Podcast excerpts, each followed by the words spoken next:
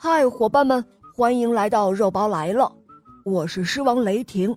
凡是听过小肉包童话《恶魔岛狮王复仇记》的小伙伴，都认识我的哟。下面我们继续收听《熊夫人的幼稚园》。熊夫人闭了闭眼睛，把小老虎的话想过一遍，然后记住他所希望的是什么。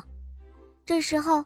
他又转向小鸡，点点头，问道：“小鸡，现在轮到你了，你想要什么？回答我，要像小老虎和小象那样说的很清楚哦。”小鸡却不先开口，它的头向左边一侧，又向右边一侧，表示它想得很深远，想得很苦。老师，像我们种族的命运，大概您不会不知道吧？生下可爱的蛋来，一会儿就不见了。走到垃圾桶旁边，经常看到蛋壳的碎片。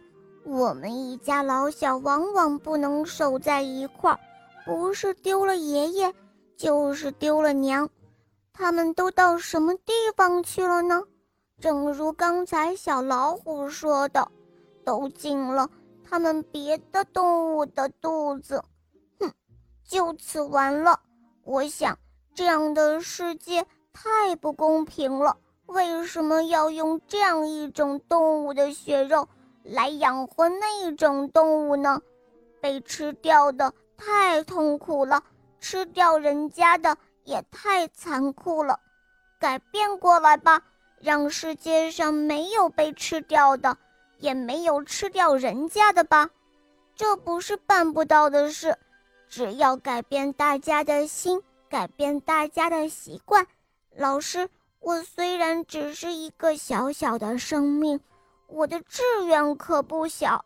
我要劝服大家，把心改变过来，再也不要做那种太残酷的事情了。就从现在开始，自然先轮到我们的同学小老虎。他年纪还小，残酷的习惯还没有养成。至于我自己嘛，我已经打定了主意，不吃那些小虫子了，就吃些菜叶子，还有谷粒，这也是一样能过日子的嘛。但是。用什么方法劝说人家才能够见效呢？我现在一丁点儿的把握也没有，希望老师能够好好的指导我，就是这么一丁点儿的要求，我没有别的了。哦，我绝对不会听你的劝说，不要痴心妄想了。哼！不等熊夫人开口说话。小老虎先举起手来，抢着说道：“他所说的那些，简直就是一种可笑的空想。没有被吃掉的，也没有吃掉人家的，那那还成什么世界？不如说，索性不要这个世界，那倒来的彻底些。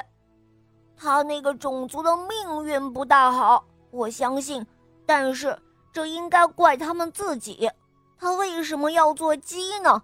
为什么不做我们老虎呢？鸡生下来就是预备被吃掉的，难道不是吗？